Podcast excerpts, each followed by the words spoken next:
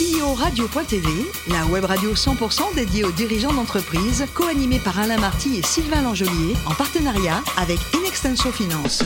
Bonjour à toutes et à tous, bienvenue à bord de CEO Radio. Vous êtes plus de 38 000 dirigeants d'entreprise abonnés à nos podcasts et on vous remercie d'être toujours très nombreux à nous écouter. Chaque semaine, vous pouvez réagir sur les réseaux sociaux. À mes côtés, pour co-animer cette émission, Marc Sabaté, associé et directeur général d'Ilixenso Finance. Bonjour Marc. Bonjour Alain. On a le grand plaisir d'accueillir Ludovic David, qui est directeur général du château Marquis de Terme. Bonjour Ludovic. Bonjour. Alain. Alors vous êtes né à Cherbourg en 1969. Vous êtes ingénieur et également onologue, doublé d'un MBA à Ketch Business School. Et vous avez passé toute votre carrière dans le vin. Alors vos parents étaient déjà là-dedans parce que c'est c'est pas évident, en étant passé par Cherbourg, Madagascar, d'atterrir dans le vin. Non, c'est un joli parcours. Non, mes parents n'étaient pas du tout dans le vin, et puis je suis arrivé dans le vin par euh, par euh, goût, et ça a démarré ben, en buvant avec des copains un verre de vin, et puis Ouais. je me suis dit, un- j'aime bien cet univers. C'est un univers très riche en fait. Euh, au début, j'étais entre le lait et le vin, pour Ah, vous dire. oui. Et il y avait un parallèle intéressant qui était de dire, euh, L'âge. je suis un, ouais, non, je suis sur un produit en fait de base que je vais transformer pour en faire quelque chose qui raconte une histoire. Et le vin, c'est le plus magique puisqu'il y a une histoire derrière culturelle, patrimoniale, toujours du partage, de l'échange. Et vous avez toujours travaillé, Ludovic, à Bordeaux? Euh, oui, en fait, oui, professionnellement, oui. Au début, j'ai démarré euh, aux États-Unis avec des stages, et Ouais. puis ensuite, je travaillais un peu en Afrique du Sud. Mais en fait, j'ai fait ma carrière à Bordeaux. hein. Et alors vous êtes bien implanté parce qu'il y a une mentalité bordelaise quand même, non? Un peu une mentalité bordelaise, Ouais. mais il faut se battre. Alors, à la fois, il y a une mentalité bordelaise où c'est un peu fermé, mais en même temps, c'est un, un milieu très ouvert, puisque de chaleureux même Bordeaux. Ouais. L'histoire de Bordeaux, c'est fait avec les Anglais, avec des Hollandais, avec euh, tous ceux qui ont migré, qui ont fait du commerce. Donc, c'est une ville ouverte. Racontez-le, vous avez rejoint donc euh, Marquis Terme, ce quatrième cru classé de, de Margot en 2009. Un mot sur l'historique du domaine, tout débute en 1762. Ouais, tout début en 1762, c'est euh, François de Qui se marie et dans sa dot, il récupère donc le château et comme il était marquis, il donne le nom au château, il il appelle marquis de Terme. Et ensuite, c'est une propriété qui a été euh, vite réputée puisque Thomas Jefferson, qui était venu faire une sélection, Le troisième président américain, c'est ça? Exactement, oui. En 1787, il a sélectionné 16 grands vins du Médoc et il a mis Château Marquis de Terme dedans. Ça va, il avait bon goût ce garçon. Ouais, exactement. ouais. Grand amateur de vin, grand euh, amateur de, de vin. Et aujourd'hui, donc, qui sont les heureux propriétaires de ce, de ce beau château Marquis de Terme? Alors, les autres propriétaires, c'est la famille Sénéclose depuis près de 90 ans. D'accord. Ils ont fait l'acquisition en 1935. C'est une famille de pieds noirs qui était viticulteur à Oran. Et euh, ils voulaient développer leur marché en fait euh, de distribution des vins. Et ils ont décidé de s'implanter dans la région bordelaise. Et euh, les courtiers en vin à l'époque leur ont dit mais commencez par acheter un château. Et oui. Et ce sera plus simple. Et Et ils ont jamais, pour l'anecdote, ils ont jamais réussi à développer le marché en fait euh, des vins d'Algérie sur la zone bordelaise. Bon, ça va avec un quatrième cru classé, ça, ça compense un peu, quoi. Aujourd'hui, quel domaine, combien d'hectares et puis quel type de cépage vous avez? Alors, c'est 45 hectares en plein cœur de Margaux et on est surtout sur des Cabernet Sauvignon, complétés par un- du Merlot et un peu de petits verres d'eau. Et cette année, donc, enfin l'an passé, plutôt le 2023. Donc, est-ce qu'on peut, c'est encore un pré-bébé, on va dire, hein, mais qu'est-ce qu'on peut imaginer sur un, ça sera un bon millésime ou pas selon vous? Oui, c'est un très joli millésime, avec très très bon. Alors, Attention, Ludovic, parce que tous les vignerons disent ça chaque année. Donc, Je euh, sais. bon, euh, vous avez une tête de garçon en dette quand même. hein. Ouais, alors je sais pas quoi dire, mais le problème c'est qu'on fait des vins de mieux en mieux actuellement, puisque bah, on a une meilleure technicité à la fois viticole, œnologique, et il se trouve que quelques éléments climatiques nous aident bien en ce moment pour les Cabernet Sauvignon. Donc on a des belles séries de beaux millésimes. Marc, vous, euh, je sais que vous aimez les bonnes choses. Vous aimez les, les vins de Bordeaux également? Euh, oui, j'aime bien les vins de Bordeaux, euh, même si je vais être en catalan, j'ai quand même quelques affinités avec les vins du Roussillon. Mais euh, Très bon j'ai- vin là-bas aussi. il y a des très bons vins, et, mais j'ai beaucoup travaillé à Bordeaux dans une vie antérieure. On va en rester là. Euh, une question peut-être plus pour les néophytes. Euh, grand cru classé, ça veut dire quoi?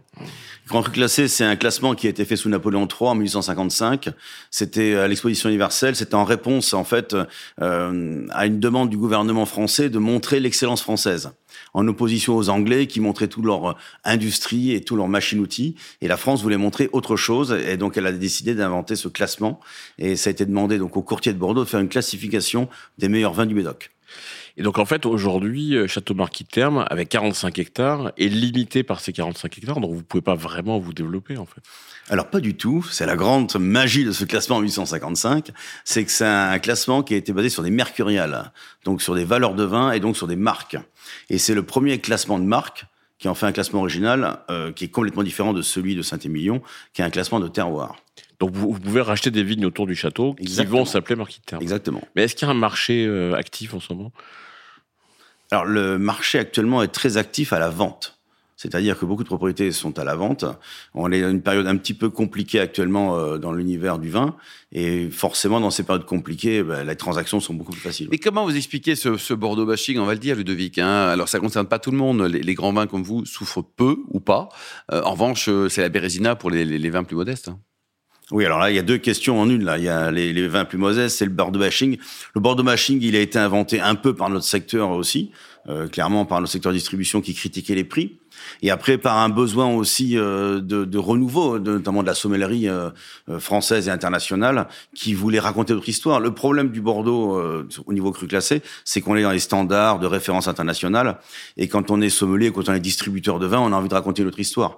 Et c'est plus sympathique de parler de d'autres vins, d'autres régions. Et la valeur ajoutée de retrouver le, bon petit vin, domaine ou ailleurs, quoi. C'est ça, puis de rajouter un storytelling différent, quoi. Ouais. Euh, sur l'organisation du marché, euh, les grands crus sont essentiellement vendus à travers le négoce bordelais, mm.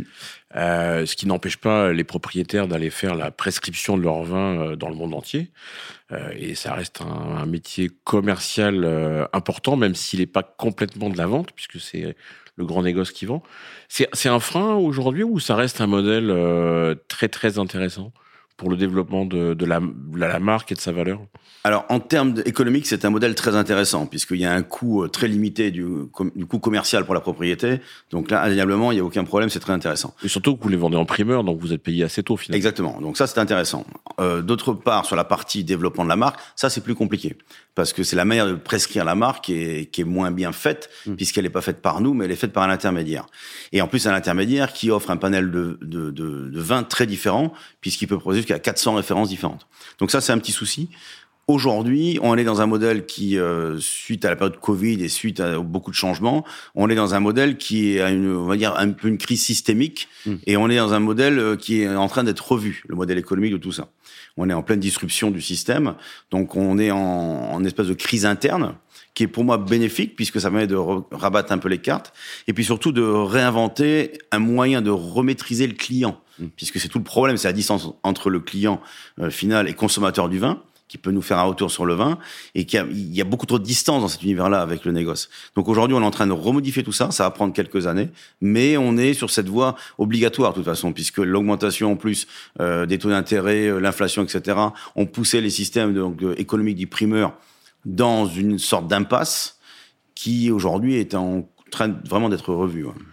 Est-ce qu'on est, sorti euh, de la vente primeur comme un élément de gestion d'actifs aujourd'hui pour revenir à une réalité qui reste que ça reste du vin pour être bu Alors pas encore, hein, mais il y a encore la spéculation? Oui, ouais, il y a encore la spéculation. En fait, tout dépend du, niveau de vin dont on parle.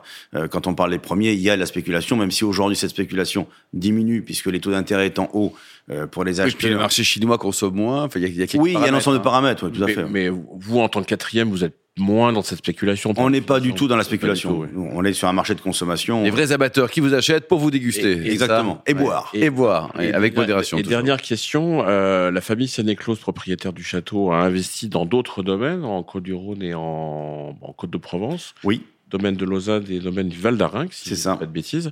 Est-ce que ça participe d'une volonté de se positionner sur d'autres marchés, avoir une gamme un peu plus complète euh, Comment ça fonctionne? C'était une volonté de la famille, euh, donc de ils, ils, étaient installés à Marseille, donc euh, de s'installer sur la Provence. Ils avaient une activité négoce qui avait été créée donc, dans, entre les deux guerres et qu'ils avaient développée dans les années 70-80. Et donc forcément, ils ont fait l'acquisition de propriétés à Bandol et en Côte-de-Provence. En Côte-de-Provence. Le, le, style de vos vins, comment on peut le décrire? C'est-à-dire que, est-ce que c'est vous créez des vins pour les déguster rapidement, on peut les attendre, comme pas mal de Bordeaux, de Bordeaux aussi? Alors là, on est aujourd'hui sur les deux paramètres, puisque là aussi, on a des évolutions de mode de consommation. Et euh, il, est, il est vrai aujourd'hui que peu de personnes ont des caves mm. pour pouvoir stocker les vins pendant des années. Et c'est tout l'incohérence dans laquelle nous sommes aujourd'hui entre les systèmes de vins en primeur qui sont achetés très tôt, mais qui sont pas buvables, et le, la société qui a envie de, de, boire des vins et de descendre chez le caviste et consommer des vins. Donc on est en train de faire une évolution technique, indéniablement, sur le travail des tanins, sur la souplesse, sur la rondeur du vin. Donc on va dire que nos vins sont harmonieux, équilibrés, et de plus en plus. Mm, mm. Et grâce à la technique en fait onologique, on a amélioré la, la rondeur de tanin, la maturité, pour avoir des vins qui sont consommables dans les 2-3 ans après la mise en bouteille, mais qui peuvent 20, 30 ans. Ouais. Et le réchauffement climatique, ça a un impact, vous le sentez là au quotidien? Ça fait quand même quelques années que vous travaillez dans le vin et à Bordeaux. On vendange de plus en plus tôt, le, goût du vin est différent? Alors moi, je, on ne devrait pas le dire, mais ça a un impact positif pour nous, mm. sur les Cabernet Sauvignon. C'est. Oui.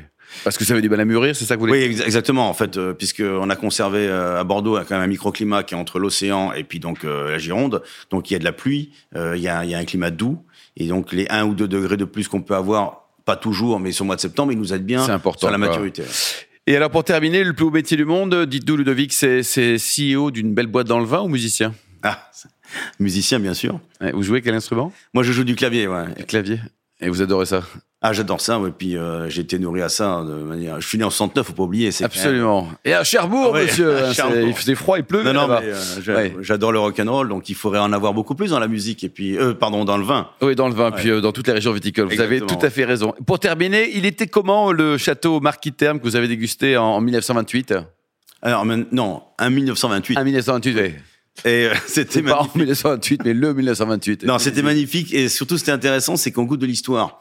Et moi, j'adore cette notion de, un moment, de faire un parallèle entre ce qu'on l'on goûte, ceux qui l'ont fait, l'histoire qui s'est passée à cette époque, c'était génial. mais ça donne quoi? Faites-le. C'est pas facile à la radio le déguster. Non, c'est pas facile. Euh, mais les tanins sont fondus. Les tanins sont très fondus. La couleur est marron. Euh, la structure du vin, c'est un petit peu abîmé, dégradé avec le temps. Et on a une sensation de, euh, un peu spéciale justement. Et c'est là on goût de l'histoire. Il y a ces notes un petit peu, on va dire, un peu de vieux placard, hein, qui c'est pas très sensible et sensuel comme ça, mais mais des notes très riches de de, de kirsch, de. Bon allez, ça y est, vous nous faites saliver avec modération mais quand même. Merci beaucoup Ludovic, merci Marc. Fin de ce numéro de CEO Radio. Retrouvez toutes nos actualités sur les comptes X et LinkedIn. On se donne rendez-vous mardi prochain à 14h précise pour une nouvelle émission.